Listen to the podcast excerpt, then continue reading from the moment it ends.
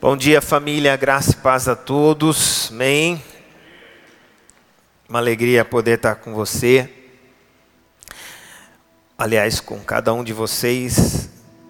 Eu quero poder nessa manhã dar continuidade ao que nós estamos ministrando ao longo desse mês sobre as sete igrejas.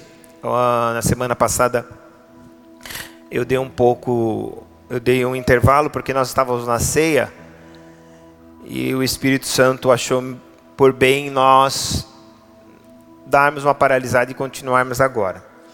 Nós vamos falar sobre a igreja de Pérgamo, amém? E eu quero que você, se você tem uma Bíblia, abra no livro de Apocalipse, capítulo 2, versículo que nós vamos ler é o versículo 12. Enquanto você vai abrindo, eu quero falar algo com você. Já disse isso para vocês, que até na semana passada eu falei que o propósito de Deus, de Jesus, é resgatar. Amém? Falei que o propósito de Jesus, de Deus em Jesus, é reconciliar o mundo com Ele.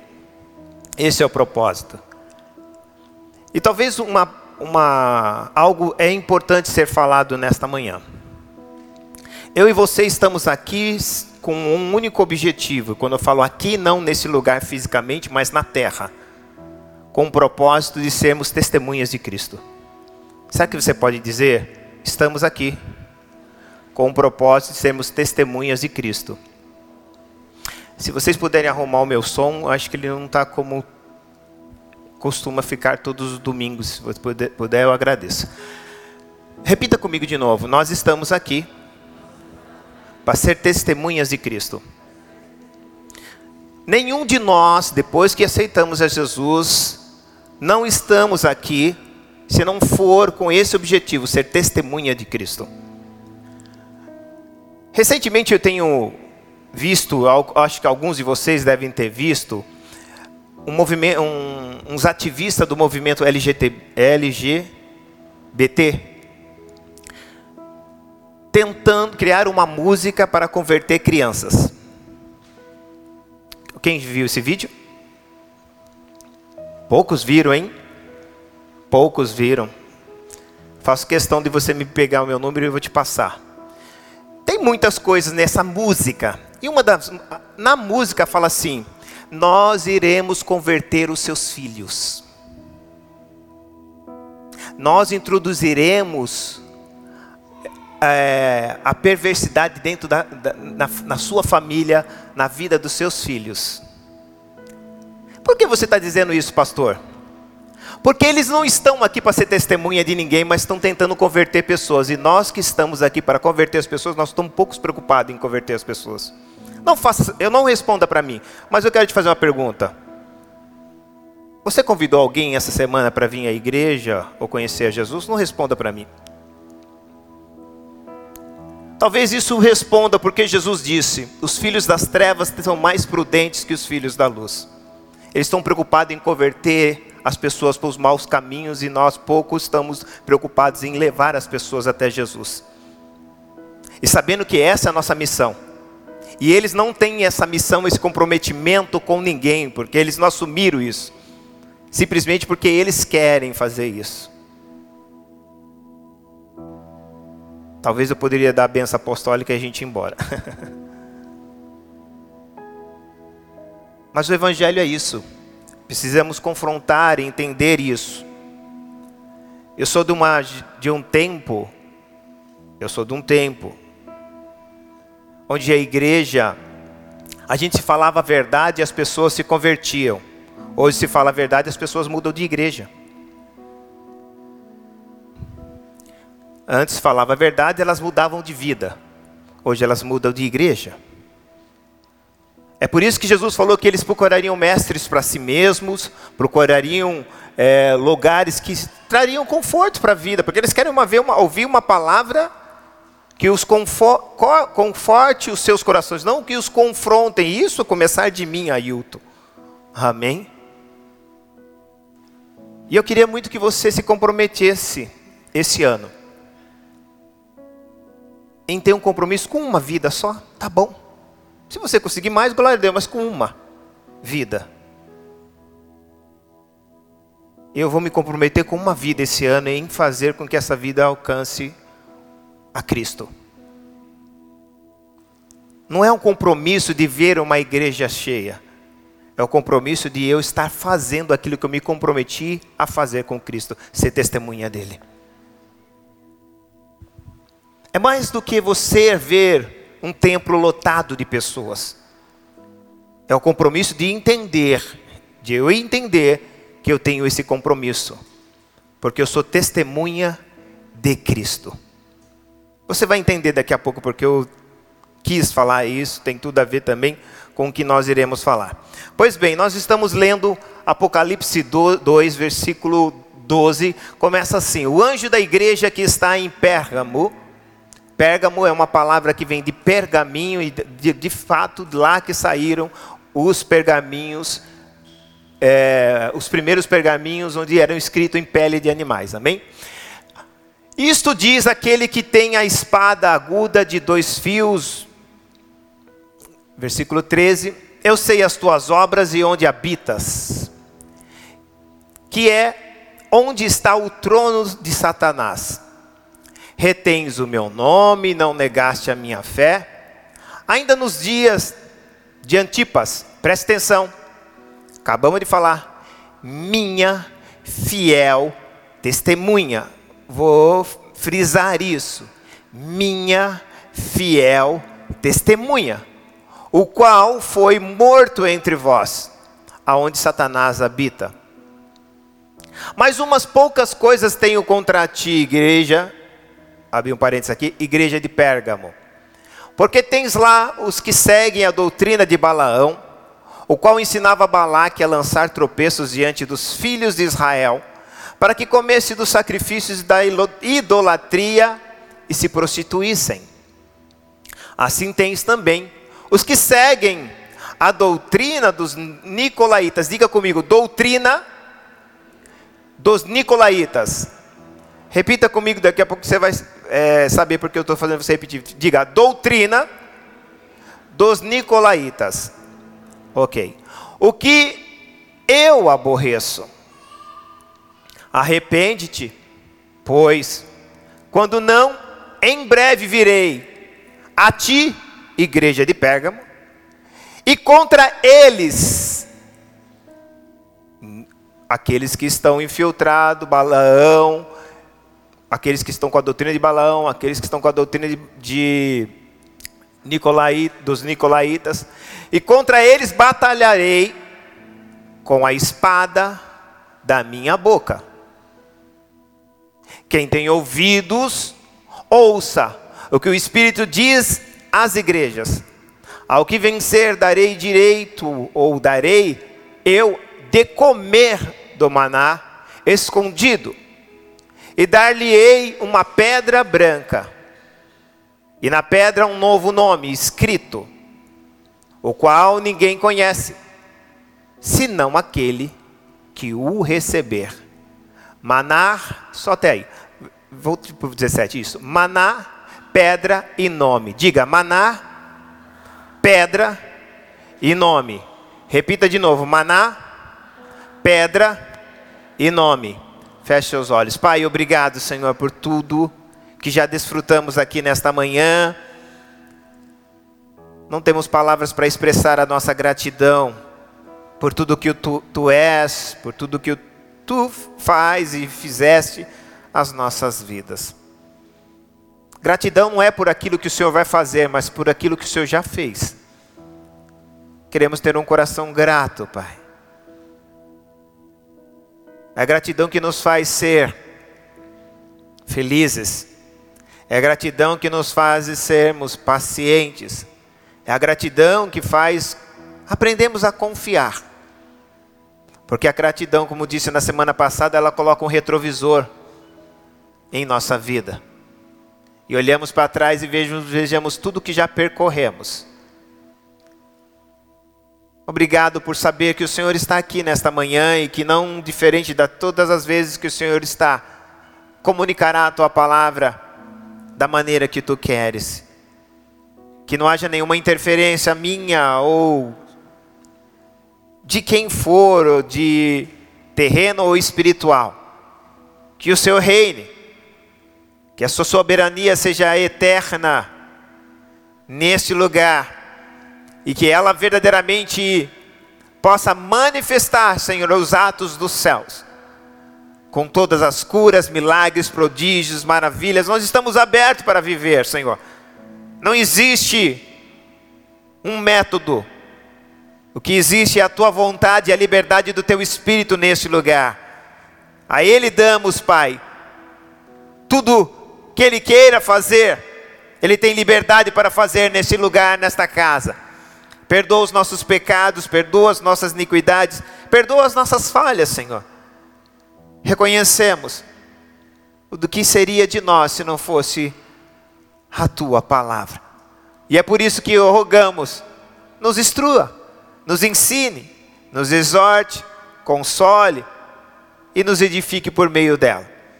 E que verdadeiramente saiamos daqui transformados, Pai, por tua palavra.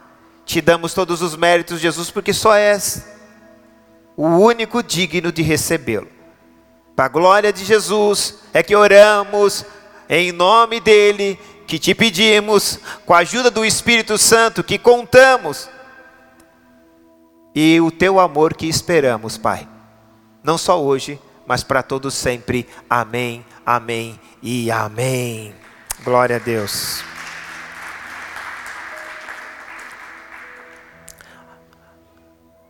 Nós falamos já de duas igrejas que elas tiveram papéis é, muito triste no que se diz aquilo que verdadeiramente Cristo quis edificar como igreja. A igreja de Éfeso e a igreja de Esmirna, que foram as igrejas que antecederam a, a igreja que a gente vai estar falando hoje, elas tiveram problemas, né? Você, eu até disse isso que que quando isso deu a acontecer, quando Paulo diz para Timóteo, Timóteo, as igrejas da Ásia nos abandonaram, abandonaram a doutrina dos apóstolos, do apóstolo, no caso, nesse caso, Paulo. E quando elas se perderam da doutrina do, do, do apóstolo Paulo, começou-se a infiltrar nessas igrejas doutrinas, metodologias que não era de maneira alguma bem vista e tampouco era a vontade de Deus. Por exemplo, a igreja de Éfeso, ela ela perde, ela abandona o primeiro amor, não perdeu, ela abandonou o primeiro amor, então isso foi algo voluntário abandonou, não foi uma coisa que você, ela perdeu, ela simplesmente abandonou. E foi infiltrado, a, vamos ler só para você entender aqui, capítulo 2, versículo 4. Tenho contra aqui, deixaste o teu primeiro amor. Então, ela deixa o primeiro amor, e no versículo 6 diz: Eu tenho contra ti, né, desculpa, tenho porém, porém isto, que aborrece as obras dos nicolaítas. Diga comigo, obras. Olha lá, obras dos nicolaítas. Então na igreja de Éfeso, olha que interessante, tinha obras dos nicolaítas. Na igreja de Pérgamo tem doutrina dos nicolaítas. Diferente de obra. Tudo entra como uma obra. Tudo entra fazendo, para depois entrar a doutrina. Não se entra a doutrina depois a obra, entra a obra, porque as pessoas são movidas por obra. Elas se comovem em fazer uma obra social, e não estou dizendo que não deva fazer. Talvez seja isso que muitas pessoas gostam de fazer obra social e mostrar, porque comove o coração de outros. Não é a doutrina, primeiro. Primeiro é a obra. Eu ganho espaço com a fazendo obras. Depois implanto a doutrina. É por isso que a igreja de Éfeso ela foi assolada primeiro com as obras. Ela foi dos nicolaítas. Você vai ver, volte lá, no capítulo 2, versículo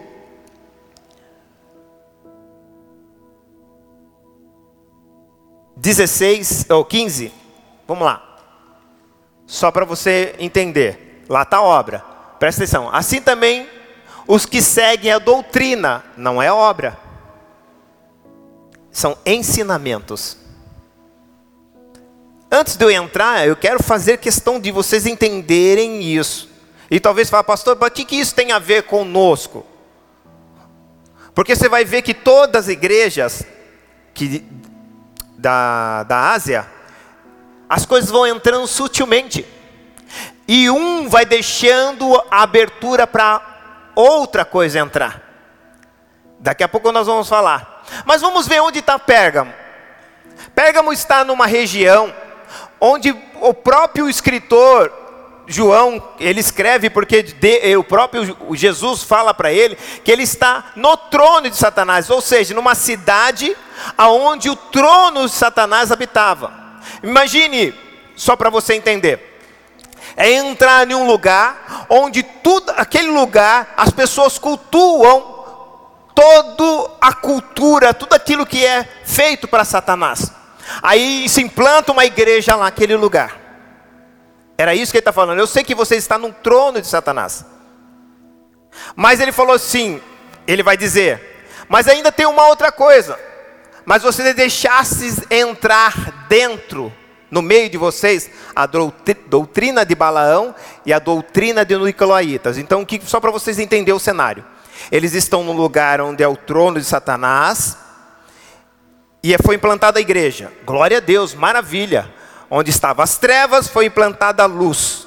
Só que tem um problema. Foi implantada alguma coisa dentro de vocês, no meio de vocês. E isso é que me amedronta e é o que a gente vai falar.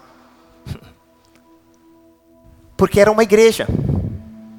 Ela estava, ela estava no lugar certo, porque ela deveria ser luz, levar a verdade mas dentro dela havia doutrinas falsas, tanto que a Bíblia diz falsa doutrina. E alguém pode dizer, pastor, falsa doutrina não é a mesma coisa do que está lá fora, do que a doutrina de Satanás.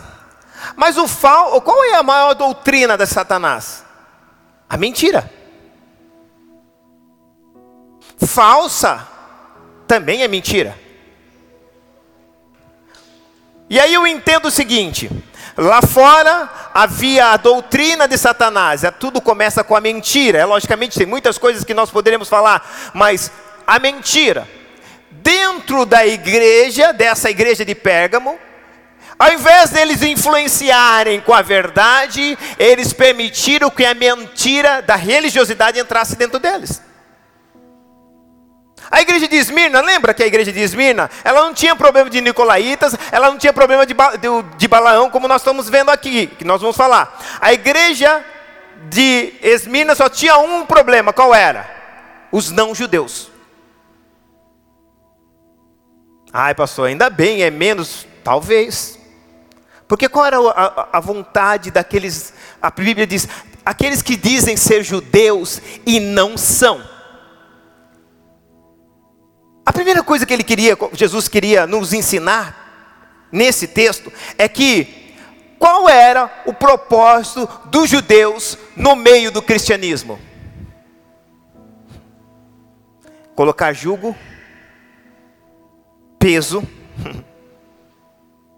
que as pessoas vivessem sobre um jugo de peso dos ditadores espirituais que promoviam mais a si mesmo do que é o para o Senhor. Os não, aqueles que diziam judeus e não são, ele está falando, eles são ditadores espirituais que promovem mais eles do que o Senhor. Essa era a igreja de Esmina.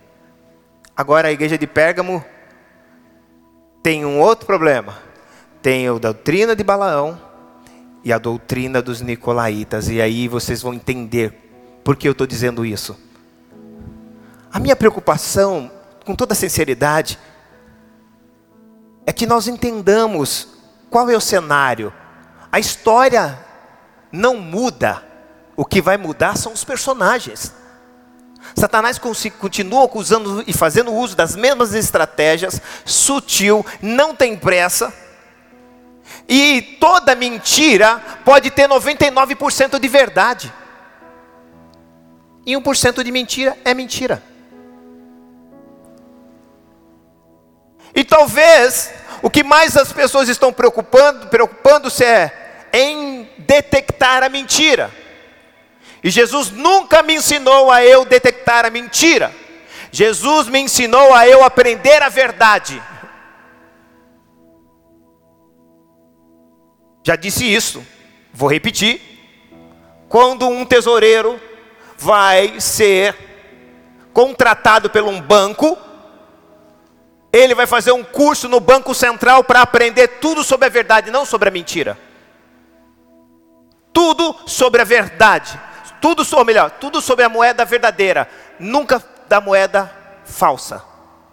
Porque falsa pode ter mil maneiras de mudar. Já pensou ter que estudar mil moedas? É mais fácil estudar uma. Estuda a verdadeira, quando você pegar a outra, é falsa. Porque eu conheço tudo do verdadeiro. Vocês estão entendendo? Pégamo está nesse ambiente, e é vou entrar, Pégamo começou a abraçar doutrinas falsas com muita facilidade. Doutrinas que eles poderiam professar a Cristo e viver no pecado. Doutrinas que, ó, vocês podem professar a Cristo e viver no pecado, não tem problema.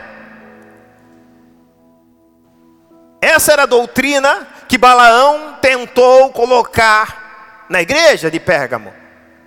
Vocês podem continuar, contanto que vocês confessem a Cristo, pode viver no pecado. Viver no pecado é não querer abandonar o pecado. Agora, não significa o fato de eu professar a Cristo que eu não peque. Peque por acidente, não por voluntariedade, não porque eu quero. Não é uma, algo que foi premeditado, que eu quero, eu gosto, eu gosto, eu sei que é pecado, mas eu estou fazendo. Pérgamo estava vivendo esse flagelo dentro da, da sua igreja. E aí o texto é tão forte isso, que o texto começa dizendo assim, capítulo 2, versículo 12, o anjo vai dizer à igreja, olha só, começa dizendo assim: ao anjo da igreja que está em Pérgamo, escreve isto: Diz aquele que tem a espada de dois gumes. Olha o que ele vai dizer. A espada de dois gumes, você vai entender que ele está se fazendo, se fazendo a um entendimento de Hebreus 4,12. Você pode colocar aí, por favor. Hebreus 4,12. Aliás, põe o 11. Vamos lá. Procuremos, pois, entrar naquele repouso para que ninguém caia no mesmo exemplo da desobediência. Preste atenção. 12. Porque a palavra de Deus é viva, eficaz, mais penetrante do que espada de qualquer espada de dois gumes. Olha lá, aquele que tem a espada de dois gumes. E penetra até a divisão da alma e do espírito juntas e medulas e é apta para discernir discernir pensamentos e intenções. A palavra de Deus não somente me dá a capacidade de compreender a Cristo, mas de discernir o que está acontecendo e as intenções das pessoas que elas, por que elas estão fazendo. Continue. 13. E não há criatura alguma encoberta diante dele, antes todas as coisas estão nuas e patentes aos olhos daquele que temos que tratar um dia. Não há nada que não, Deus não saiba, não há nada que Ele não conheça, não há nada que Ele não possa saber. Um dia me perguntaram, pastor, o que, você mais gosta em Deus? Eu falo que Deus não tem bastidor. em Deus não tem bastidores. Tudo é claro, tudo é visível e ninguém consegue fazer nada nos bastidores sem que ele veja. Antes de eu falar aqui, eu quero mostrar que Jesus, ele se preocupa com a verdade. E hoje nós nos preocupamos em tentar ver aonde há mentira, quando na verdade eu deveria ensinar as pessoas a verdade. Porque a Bíblia diz contra a verdade somente a verdade. As pessoas deveriam ouvir a verdade, porque a verdade verdadeiramente é o que muda a vida delas. Mas hoje as pessoas querem, quando ouvem a verdade, mudarem de igreja, mudarem de pastor, mudarem de local, porque ela fala: não, eu preciso acertar Jesus, confessar Jesus. Eu não preciso ficar ouvindo essas coisas. Deus é amor. Mas quem falou que o amor aceita pecado? Quem disse que o amor aceita que eu viva uma vida sem transformação? Você ama o seu filho, tenho certeza, você que é mãe e pai, mas o teu amor não corrige? Teu amor não quer uma mudança de um comportamento? Sim. Não existe amor que aceite a desobediência. Vocês estão aqui?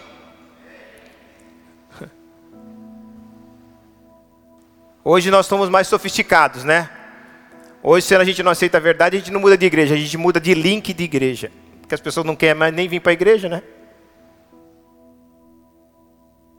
Muda o link. Manda um link. Triste. Quando na verdade a igreja precisaria estar reunida aonde eu exerço o meu cristianismo quando eu estou com você. Tolerância, paciência, amor. Deus não pediu para que eu ame as pessoas que me amam. Mas todo aquele que ama trata bem.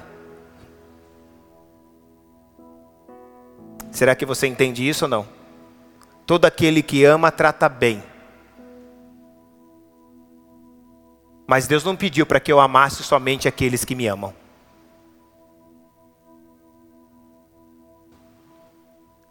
Diga verdade e mentira. A mentira sempre está associada ao mal. A verdade sempre está associada ao bem. A mentira tem um pai. Assim como a verdade também tem um pai. Deus é o pai de Cristo, que é a verdade. E o diabo é o pai da mentira. A mentira manifesta pelas trevas e nas trevas. A verdade traz a luz e a mesma palavra de verdade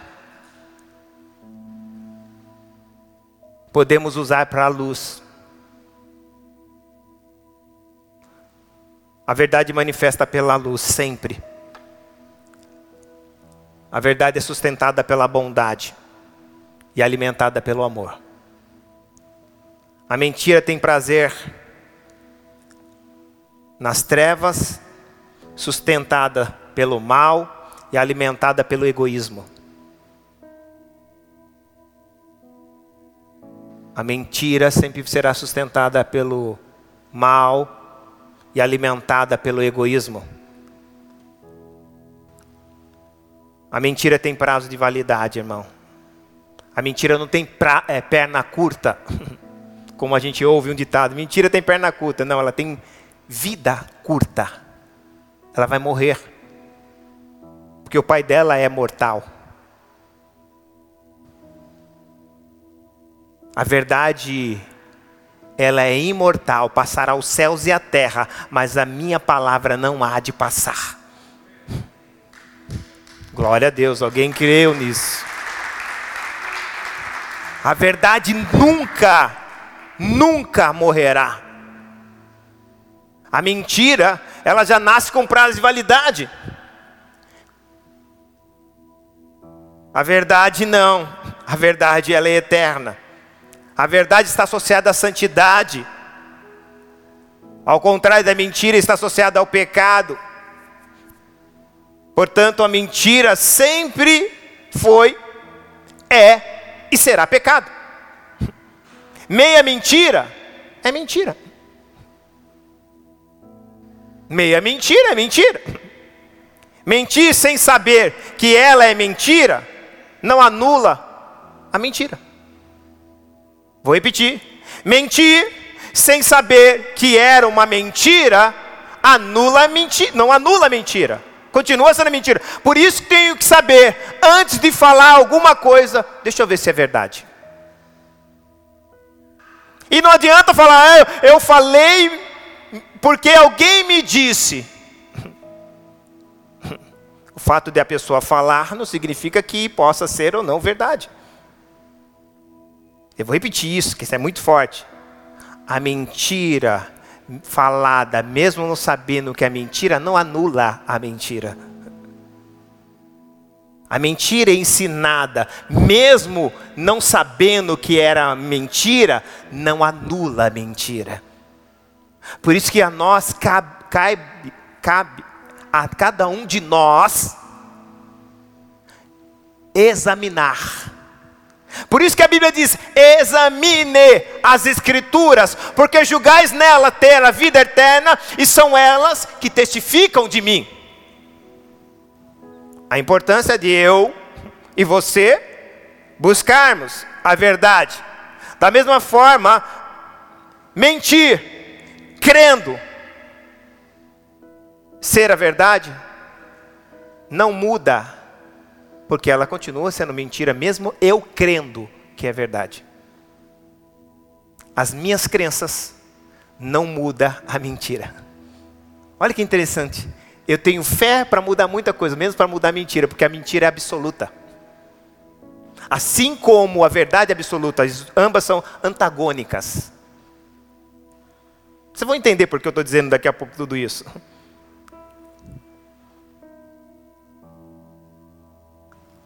Fé não muda a mentira, mas fé muda o mentiroso. Olha, alguém deu amém. A fé não muda a mentira, mas a fé muda o mentiroso. E quando eu olho isso, já vou entrar, voltar lá para Pégamo, e eu não estou fora de Pégamo, você vai entender. Quando eu falo isso, porque eu quero falar de alguém que é Satanás, o trono dele, onde está o trono dele, existe o quê? A mentira. Porque alguém pensa, ah, eu, a mentira dá para sustentar muito tempo. O fato também de eu sustentar muito tempo, a mentira não vai a transformar lá em verdade. O fato de eu sustentar a mentira somente vai mostrar a maldade do meu coração, a cegueira do meu entendimento e percebemos que nós recebemos uma afiliação. Porque se ele tem um pai, eu estou com a mentira, agora eu sou. Foi o que Jesus disse: vocês têm por pai o diabo, porque vocês mentem. Tudo isso para chegar numa moral. Na verdade, não nos tornamos mentirosos para sermos desobedientes. Satanás não é mentiroso para se tornar desobediente. Todo desobediente se tornou mentiroso. É a desobediência que me leva a mentir, não é o mentir que me torna desobediente. Então eu entendo que a desobediência me levará a ter uma atitude, um comportamento aliás, vários comportamentos, e um deles é ser mentiroso. Satanás desobedece Deus e torna mentiroso. Então, não me torno mentiroso, por, é, não me torno primeiro mentiroso para ser desobediente. Na verdade, eu me torno um desobediente para me se tornar um mentiroso. O diabo, como pai da mentira, Primeiro ele desobedece, depois ele mente. Repita comigo: somente os desobedientes são capazes de mentir.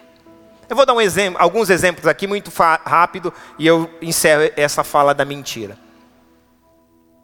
Adão.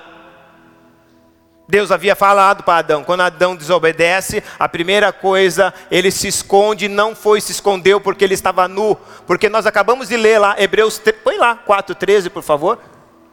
Hebreus 4,13, olha o que está escrito. Todas as coisas, não, não há criatura alguma encoberta diante dele, de Deus, antes todas as coisas estão nuas, nuas. Ele vai olhar para Deus, Adão, cadê você? Senhor, eu me escondi, tive medo porque eu estava nu. Todas as coisas estão nuas diante de Deus. ele sabia, ele nunca se vestiu. Sempre esteve nu.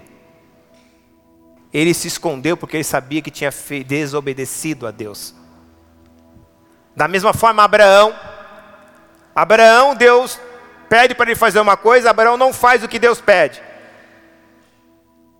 E aí ele desce para o Egito, que não era para descer no Egito, era para ficar na terra. Vocês já falamos sobre isso. Quando ele desce para o Egito, a primeira coisa que ele ia fazer? Mente. Desobediente leva a mentira. Moisés. Se a gente pegar Moisés e Êxodo capítulo 4, versículo 22, coloque lá só para a gente ver.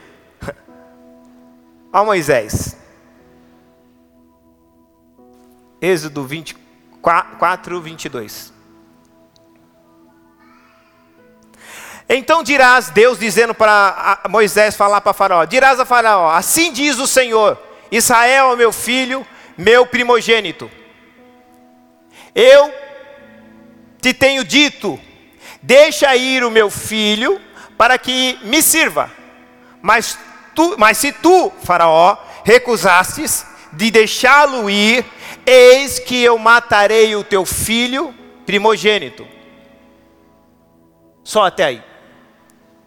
A recomendação que Deus tinha dado para ele era para que ele fizesse os sinais e falasse para é, Faraó, falasse para Faraó a seguinte frase: Libera o meu povo, porque ele é meu primogênito. Se você não liberar Israel, que é o meu primogênito, eu mato o teu primogênito. Era isso para ele falar.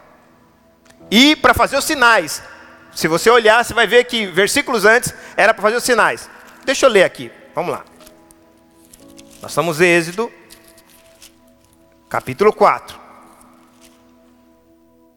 22. Vamos ler o 21. Disse o Senhor a Moisés: Quando voltares ao Egito, atenta, ou seja, faz conforme eu estou te dizendo. Faz muita atenção, presta muita atenção. Faça diante de Faraó todas as maravilhas que tenho posto nas tuas mãos. O que, que era a maravilha?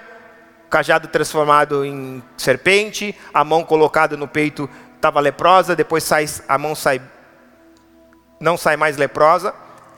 E olha só, e aí no 22 ele vai falar assim, além do 22, que eu já li para você, vocês, além dos sinais, você vai fazer primeiro os sinais, depois você vai falar, ó, libera o primogênito de Deus, porque se você não liberar o primogênito de Deus, eu mato o teu primogênito. A Moisés faz tudo que Deus disse, quer ver?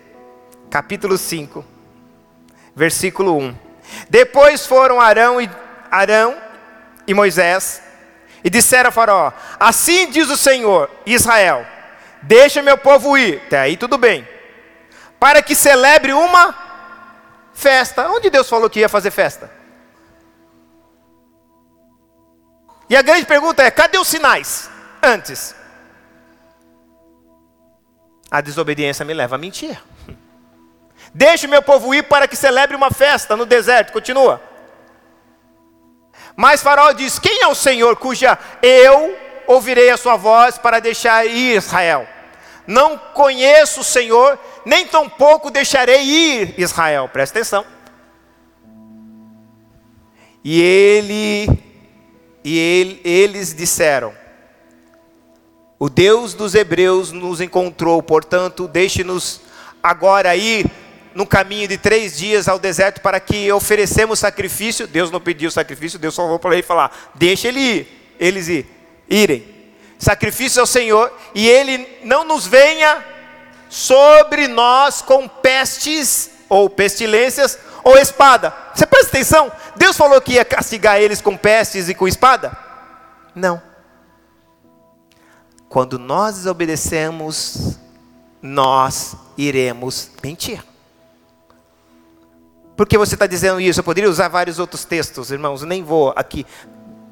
Mas investir tempo nisso. Mas eu quero só te ensinar e nos, nos ensinar nesta manhã. Que toda desobediência que nos leva a mentir. Um dia alguém falar, falou para mim, pastor, como eu faço para parar de mentir? Obedeça a Deus. Aliás, você não só vai parar de mentir, você vai parar de fazer muitas coisas. Porque toda desobediência a Deus, como verdadeiramente você sabe, conhece uma pessoa que é desobediente a Deus? Tem características nela. Ela pode dizer para mim que ela obedece, ela pode ser obediente a homens. Mas é quando eu convivo com ela, quando eu vivo com ela, quando eu sei com ela, quando ela tenta se livrar de uma repreensão, ou de ser chamada a atenção, ou de um problema que vai trazer consequências maiores para ela, aí a gente acha, verdadeiramente sabe quem é a pessoa. Ou quando ela aceita que alguém faça que ela minta no lugar dela.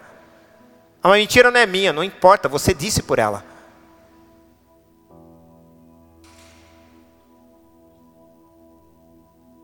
Pedro disse: A quem nós iremos obedecer? Aos homens ou a Deus? Vocês estão aqui ou não? Voltando. A igreja. Pérgamo. É por isso que Deus está falando. Se você, eu sou, é, apresente-me com uma espada de dois gumes, ou seja, de dois fios, com dois lados. Ou, porque Deus se manifesta, ou Jesus se manifesta, a igreja de Pérgamo, falando sobre a espada de dois gumes, porque a mentira havia se introduzido no meio daquela igreja. Aquela igreja estava debaixo de doutrinas, como, de, dos, como já disse para vocês, dos Nicolaitas, dos Balaobitas, que eram os, os filhos de Balaão. E eles só serão vencidos pela revelação de Cristo no meio deles. Eu vou repetir. As falsas doutrinas só são vencidas por meio da revelação de Cristo. A espada de dois cumes. A verdadeira palavra, quando ela é pregada, ela vence a doutrina que não é da parte de Deus. Porque às vezes as pessoas estão preocupadas só com os usos e costumes. A minha igreja não tem usos e costumes, mas tem doutrinas. Tem gente que bate, se gaba de a igreja dele não ter, e com com todo respeito aqui, as que têm e as que não têm.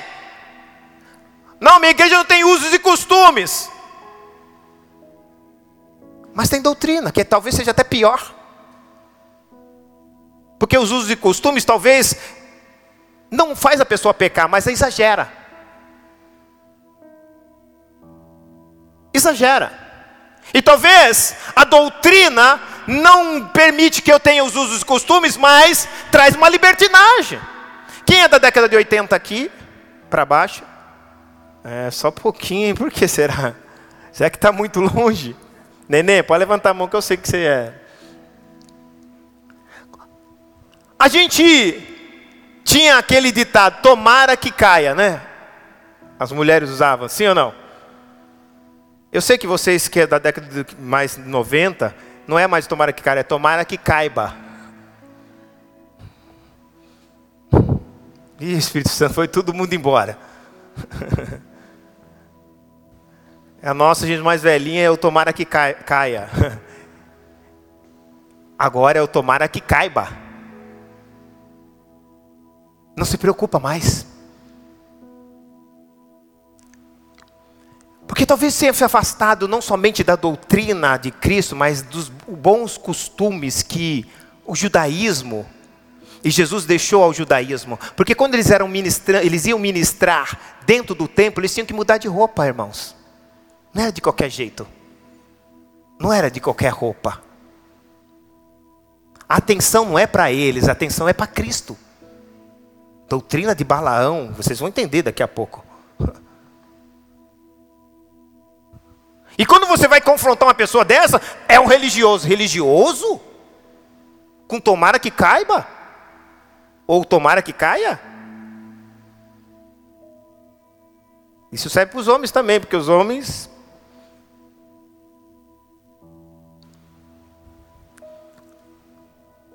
Precisamos produzir uma igreja santa. Não perfeita, mas santa. Que saiba os seus modos, que saiba verdadeiramente agradar a Deus, não porque canta bem, porque se comporta bem porque vive coerente com aquilo que verdadeiramente Deus quer. Os Nicolaitas e os Balo, Baloabitas, eles estavam preocupados em trazer a falsa doutrina, e o que só venceria eles era a espada. A espada de dois gumes. Eles estavam, a igreja de Pérgamo estava implantada num, na região onde era o trono de Satanás. Onde está o trono de Satanás está implantado a mentira. Deus nos implanta, às vezes, nos lugares, verdadeiramente para ser, sermos mudança. Há duas parábolas na Bíblia, várias, mas há duas parábolas, diga comigo, a parábola do semeador e a parábola do joio e do trigo. Ambas parábolas traz ensinamentos, porque a parábola do semeador é Deus semeando no terreno do inimigo. Ele semeia, cai no, na terra dura, as aves pegam. Não vai aqui, não. Aqui esse terreno é meu. Ele semeia, cai no meio dos espinhos. Os espinhos sufocam? Não. Semeia em pedregais, no meio dos pedregais. Não consegue ter raiz, morre. Mas ele vai semear de novo e na quarta consegue. Deus semeando no terreno do inimigo. Mas a parábola do joio é o contrário. É o inimigo semeando no terreno de Deus. Percebe? Eles estavam vivendo as duas parábolas simultaneamente. Deus havia colocado eles no terreno do inimigo, mas o inimigo havia semeado no terreno deles.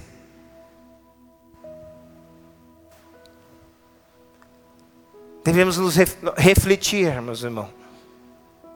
Às vezes nós devemos viver uma vida, por isso que o Evangelho é um Evangelho de meditação e reflexão olhando para nós, examinando a nós mesmos. Porque o ensino dos Balo... os ensinos de, de Balaão, vamos ler, só para a gente voltar lá. Balaão, leia comigo, capítulo 14. Oh, desculpa, capítulo 2, versículo 14. Vamos lá. Coloque aqui na telão, por favor. 2,14. Apocalipse 2,14.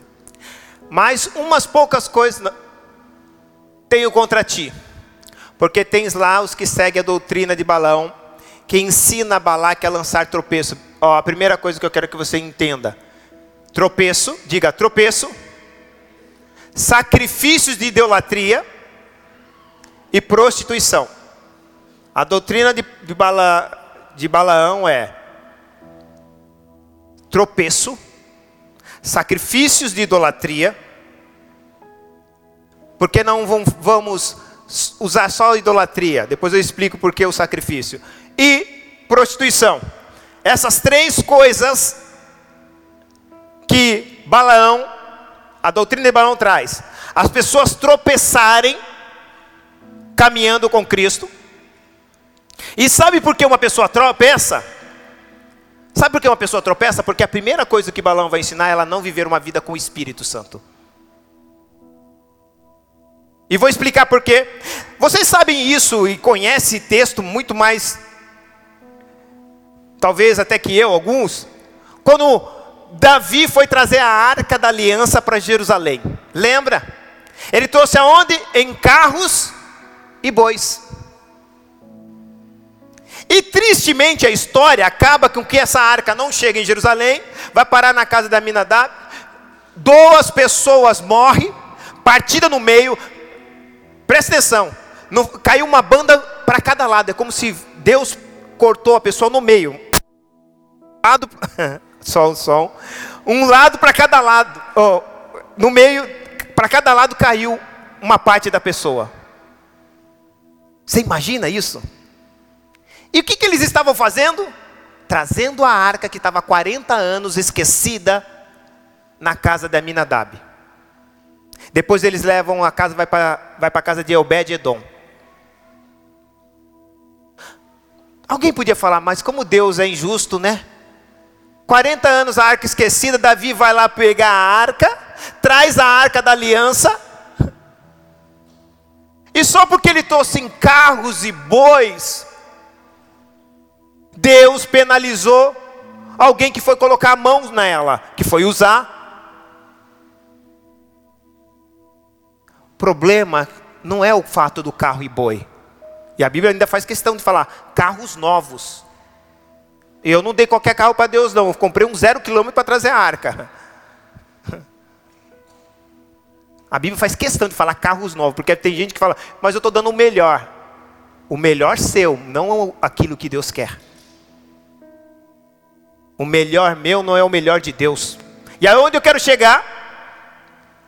A Bíblia diz que quando eles estavam levando, os bois tropeçaram. E quando o boi tropeçou, a arca caiu de cima. E Uzá foi pôr a mão e foi partido no meio. Agora preste atenção. Por que tropeçou? Porque quem tinha que levar a arca não era carros nem bois, eram os coatitas.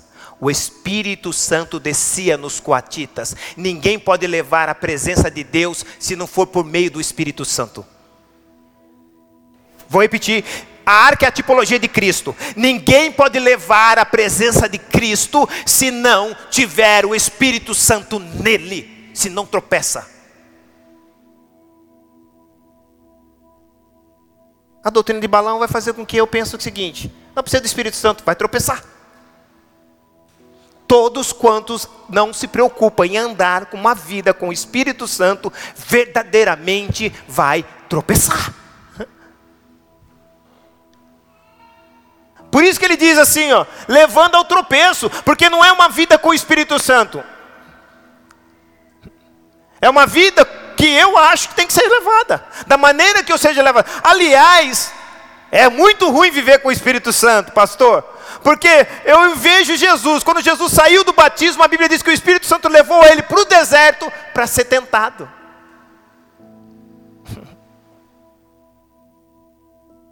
Ser levado por Espírito Santo é para ser guiado por Ele não tem como ser filho de Deus se não for guiado pelo Espírito Santo. Já dizia o escritor aos Romanos: todos quantos são guiados por Espírito Santo são chamados de filhos de Deus. Espírito Santo. Mas eles deixaram o Espírito Santo para serem guiados pelas doutrinas. Triste de ver essa igreja.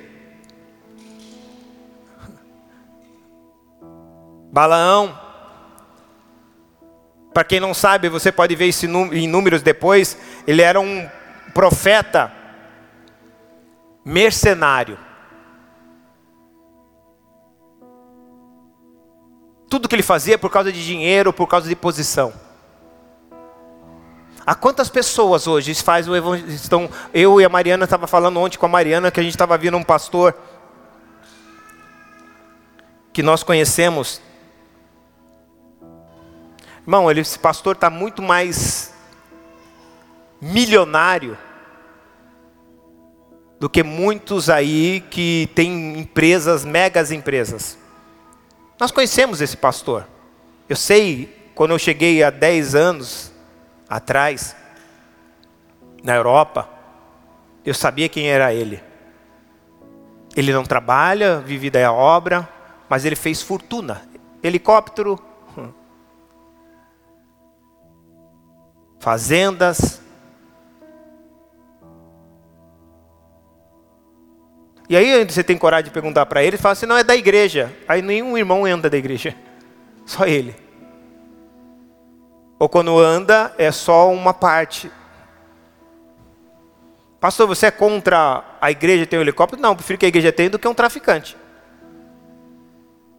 O que eu sou contra é esses homens fazerem riqueza ao custo, na custa, nas custas dos, de outras pessoas. O que eu sou contra é que muitas pessoas estão morrendo porque o evangelho não está chegando lá, porque esses homens decidiram eles enriquecerem ao invés de enriquecer a muitos. Como o apóstolo Paulo diz: não tendo nada, mas enriquecendo a muitos.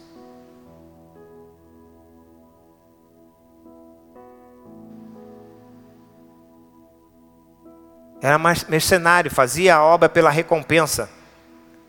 E ele levou o povo de Israel ao pecado por meio da troca da riqueza e do prestígio. Troquem tudo que vocês têm pela riqueza e o prestígio.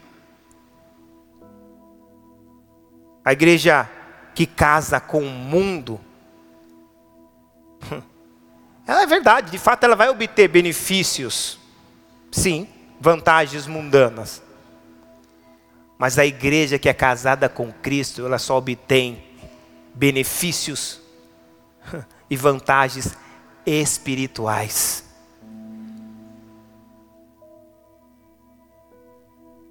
Ele, ela nunca vai ser, nunca ela vai ouvir aquela frase, louco. Hoje pedirão a tua alma e que tu tens para dar ao Senhor. Essa frase não é para a igreja de Cristo. Porque a igreja de Cristo ela entende que o maior valor dela não está naquilo que ela conquista nesta terra, mas naquilo que ela se tornou nesta terra. Um evangelho que de Balaão é nos leva a viver uma vida preocupada em se dar bem e não ser uma pessoa de bem.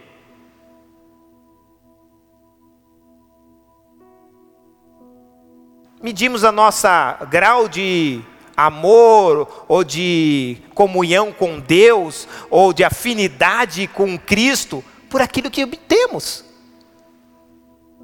Não por aquilo que nós estamos nos tornando. E se a coisa vai mal para nós, alguém já deve dizer: está em pecado, irmão. Não está em pecado, mano, comendo da migalha, vivendo de cesta básica comendo das migalhas que caem da mesa de outros, está cheio de ferida, vive doente, não sai do hospital, é lambido pelos cachorros. Né, Lázaro? Se você tivesse o nosso tempo, Lázaro, você não seria um cristão. Porque a tua condição não daria direito de hoje, no meio, no próprio, no século 21, de falar que você é um verdadeiro cristão genuíno. Porque olha a tua condição. Vivendo de favor, comendo migalhas.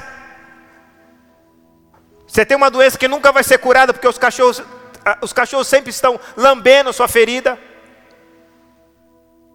Já disse que na boca, na língua é onde mais temos bactéria. Então, se você tem uma ferida aberta e fica lambendo a ferida da pessoa, por isso que alguém fala assim, ó, não fica lambendo a ferida dos outros. Porque você vai trazer mais bactérias a essa ferida e essa ferida não vai cicatrizar. Balaão nos mostra essa doutrina que nós estamos vivendo e a gente começa a medir, medir, o nosso grau de espiritualidade, nosso grau de intimidade, nosso grau de cuidado por aquilo que temos e não por aquilo que nos tornamos em Cristo, ou estamos nos tornando. Aliás, até as diversidades é o que nos fará nos tornar em quem Deus quer que sejamos. Eu sei que é difícil ouvir isso, pastor. Ah, é tão chato, pastor. Você podia falar uma palavra de bênção para a minha vida, e mais do que essa. Não tem uma benção maior do que eu e você nos encontrarmos no céu e poder, meu, foi difícil, foi, mas passou. Foi difícil, foi. Teve choro, teve. Teve lágrima, teve. Teve limitação, teve. Mas teve glória também. Nós estamos aqui nós vencemos. E quando nós não entendemos essa verdade, qual é o nosso propósito? Negociar valores. E os valores que estão sendo negociados nos dias de hoje não são valores espirituais por espirituais, são espirituais por terrenos. E essa é a minha preocupação. Porque nós todo, nosso movimento não é por aquilo que nós estamos nos tornando, nosso movimento é porque nos, por aquilo que estão nos oferecendo, por aquilo que eu posso obter aqui na terra.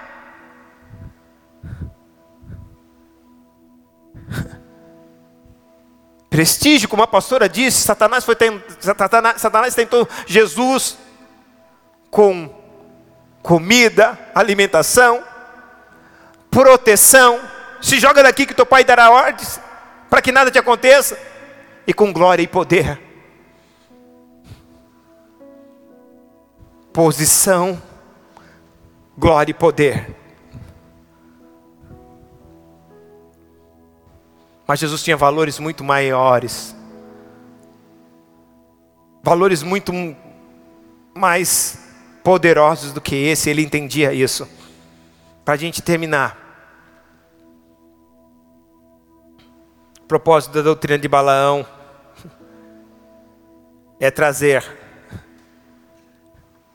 na igreja mecanismos que não são espirituais, maneiras que não são espirituais. E uma das maneiras é, como eu já disse para vocês, até na maneira de adorar a Deus. Eu não estou falando aqui de ritmo, irmão. Deus aceita todo o ritmo que Ele criou. Só Ele só não criou o funk. Estou brincando, estou brincando. Estou brincando, viu, irmãos? Vocês viram por quê? Vocês concordam com isso? Mas o que eu quero que você entenda, na adoração não está só ligada àquilo que eu falo, aquilo que eu canto, mas da maneira que eu me apresento a Ele. Nós não temos mais a preocupação de como nós nos apresentamos diante de Deus. Você pode levar isso para o seu lado interior, para o seu lado exterior principalmente também. E quantos textos na Bíblia que a Bíblia diz que nós, que os homens falavam assim, ó, oh, toma cuidado quando entrares na presença do Senhor. Nós nos preocupamos mais com isso. E uma das coisas que talvez hoje a igreja precisa ver é isso. E por que eu estou dizendo isso? Porque a fala que Deus vai dizer para essa igreja é: arrependa-te. Não é o fato de você não negaste o meu nome e guardaste a fé, a minha fé, como ele disse. Você não negou o meu nome e também guardou a minha fé. Está lá o texto. Mas ele falou: você tem que se arrepender. Porque a igreja pensa que ah, mas eu estou confessando o nome do Senhor Jesus, glória a Deus, eu guardo a fé em a minha fé, a fé de Cristo, não a minha fé, a fé de Cristo. Porque a minha fé é aquela, a fé que eu tenho fé nas coisas. E eu já ensinei para vocês, fé não é para ter fé em coisas, fé é para ter fé em Cristo. A fé nele.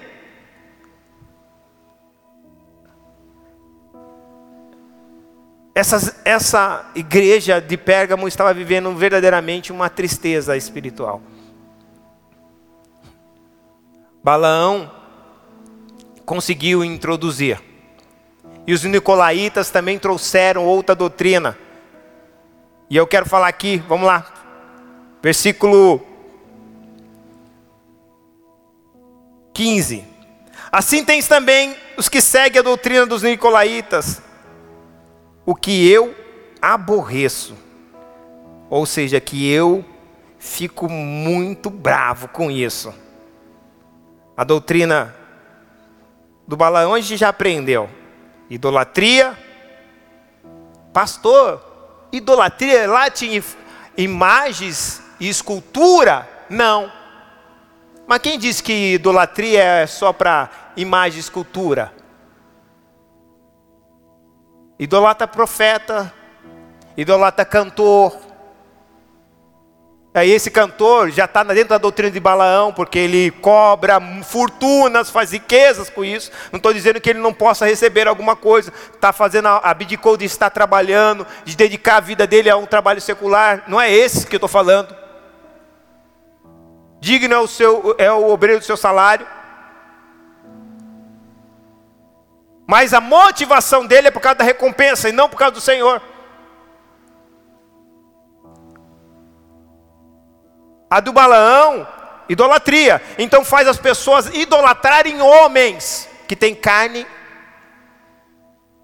sangue, boca, canta, fala, prega, ensina, pastoreia. E Espírito Santo, foi todo mundo embora. Admiração é diferente de idolatria.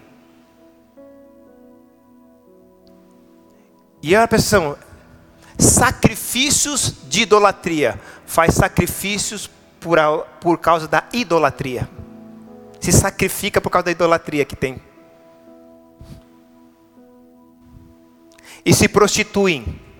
O que, que é prostituição? Não está falando da questão da imoralidade carnal, da imoralidade espiritual. Serve a dois senhores: prostituição porque a imoralidade carnal, quem vai colocar vai ser os nicolaítas. Olha o texto. Eu aborreço três coisas que os nicolaítas, já vou terminar, três coisas que os nicolaítas trazem. Diga comigo: imoralidade, interesses e egoísmo. Essa era a doutrina dos nicolaítas. Primeiro ele tem obra, lembra lá na igreja de Éfeso? Mas a obra dele está ligada à imoralidade, a obra deles estão ligada a interesses pessoais, as obras deles estão ligadas ao egoísmo. Era isso que eles queriam colocar. Colocar ou introduzir no meio da igreja de Pérgamo. E a igreja se dividiu de Pérgamo entre sacerdotes e pessoas. Pastor, não tem que ter essa divisão? Tem. Mas não era essa divisão em si. A divisão que ele estava querendo era, não era por causa da obra, a divisão por causa dos privilégios. Só quem tem privilégio é os sacerdotes.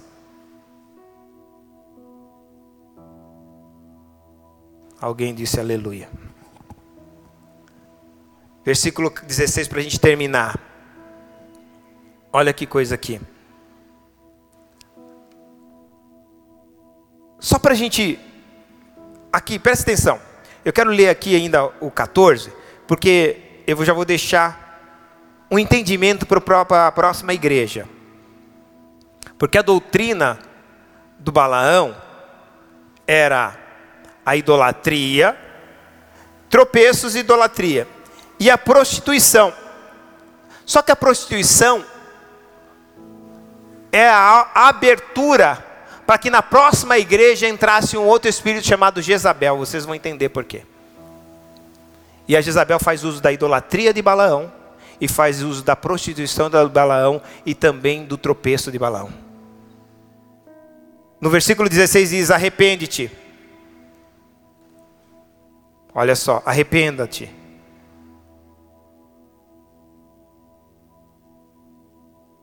Pois quando não, em breve virei contra ti, está falando contra a igreja, e contra aqueles que estão introduzindo essas coisas dentro. E com a espada da minha boca. Eu queria que você fechasse seus olhos. Que você pudesse nesta manhã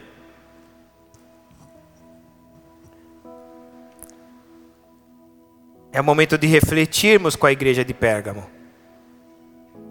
Será que nós, por, porventura, não deixamos nos influenciar, influenciados ou motivados por alguma dessas doutrinas. Será o motivo pelo qual nós fazemos ou façamos a obra de Deus? Que não seja por gratidão e reconhecimento do que Ele fez por nós, certamente será por uma outra coisa. E que essas coisas estão possam estar ligadas, privilégios, interesses, benefícios, recompensa. Talvez holofotes ou até mesmo reconhecimento.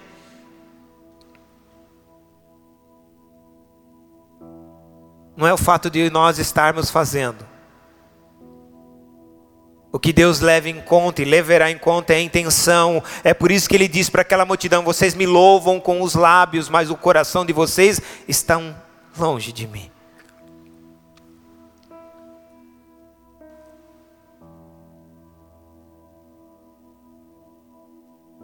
E Deus diz para a igreja: arrependa-te, pois se você não arrepender, igreja, por mais que você, igreja de Pérgamo, por mais que você não negaste o meu, retens o meu nome, não negaste a minha fé,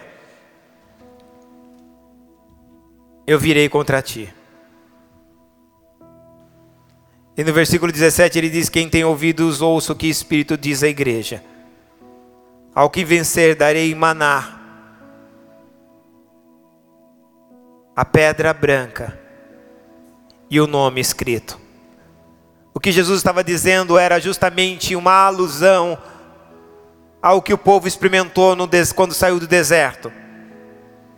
Deus cuidou deles, dando a provisão diária. Ele não está falando simplesmente do maná em si, mas também falando: eu vou cuidar dia a dia, cada dia de você. Eu te darei a comida, te darei a pedra branca. Há uma alusão à pedra que andou com o povo do Egito durante 40 anos, dando a ele água. Água para eles beberem.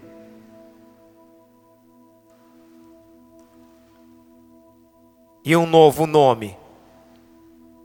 Vocês não serão mais, ou seja, uma nova identidade. Vocês não serão mais conhecidos como escravos, mas como filhos. Arrependa-te. E eu cuidarei do teu comer, do teu beber, e te darei uma identidade nova. Eu mudarei o teu nome. Eu mudarei o teu nome. Você será conhecido por um nome que só você vai saber. É o nome que eu vou te dar que só você vai saber. Pai, eu quero aqui apresentar essas vidas que estão aqui, Senhor. Elas estão aqui porque verdadeiramente o Senhor as trouxe aqui. E a palavra de Deus diz que ninguém vem se o Senhor não trouxer. Ninguém vem a Cristo se o Senhor não, não trouxer. E da mesma maneira, ninguém vai ao Pai se não for por meio de Jesus. Obrigado, Pai, por nos fazer entender e fazer pelo menos compreender um pouco o que a igreja de Pérgamo estava vivendo e talvez olhar para dentro de mim e ver se não há algum caminho mal. E se há, Senhor, sonda-me, sonda-me e me guia pela vereda da tua justiça por amor ao teu nome. Estamos vivendo os dias onde a tua palavra está se cumprindo, onde o evangelho verdadeiramente está chegando na reta final, Senhor. O apocalipse está já diante dos nossos olhos.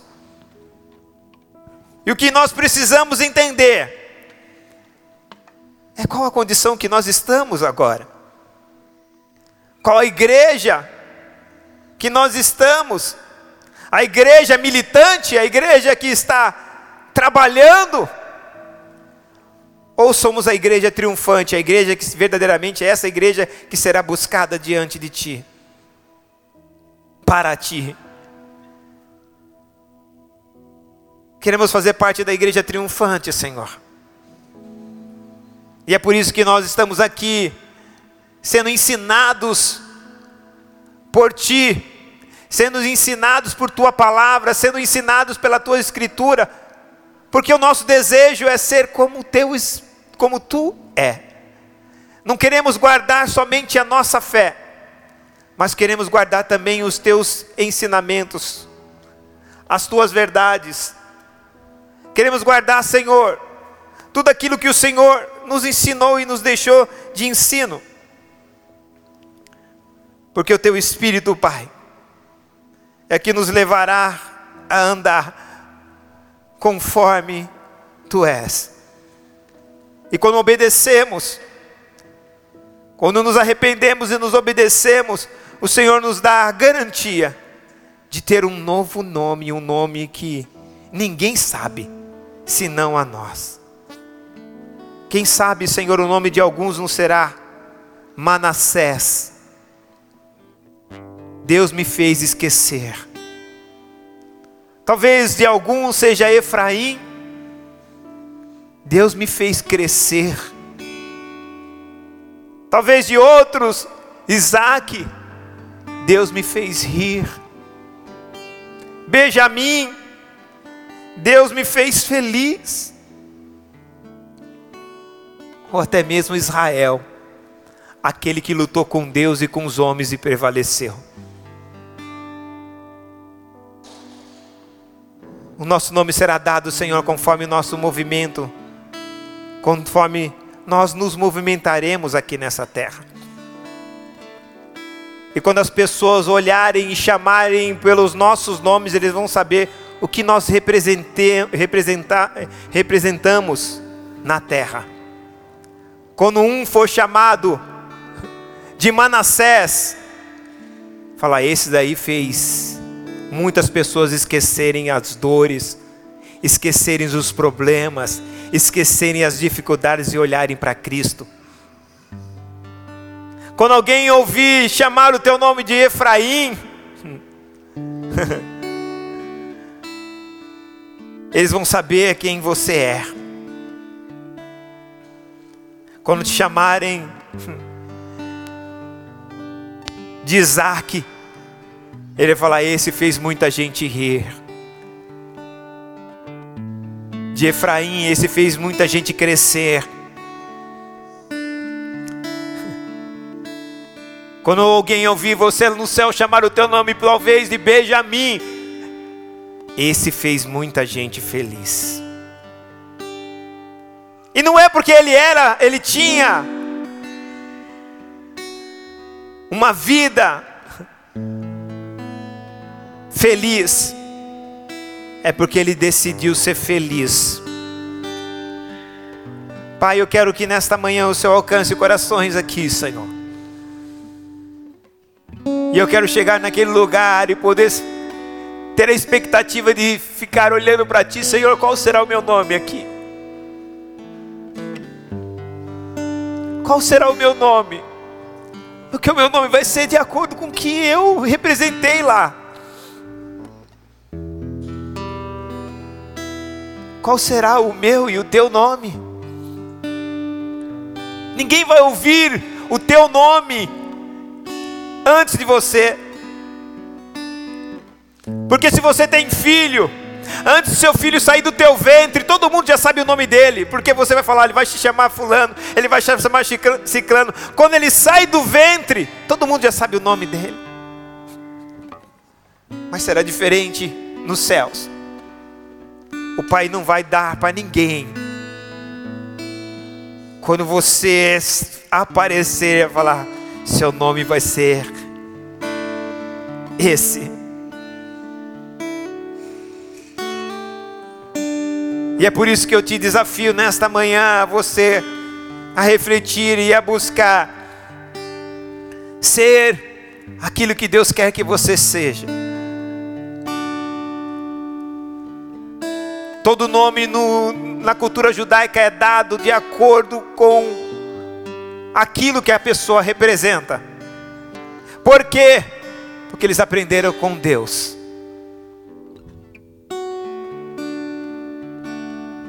E quando eu e você chegarmos no céu, verdadeiramente, também o nosso nome será dado por aquilo que nós nos tornamos aqui na terra por aquilo que nós representamos aqui na terra, por aquilo que verdadeiramente contribuímos aqui na terra.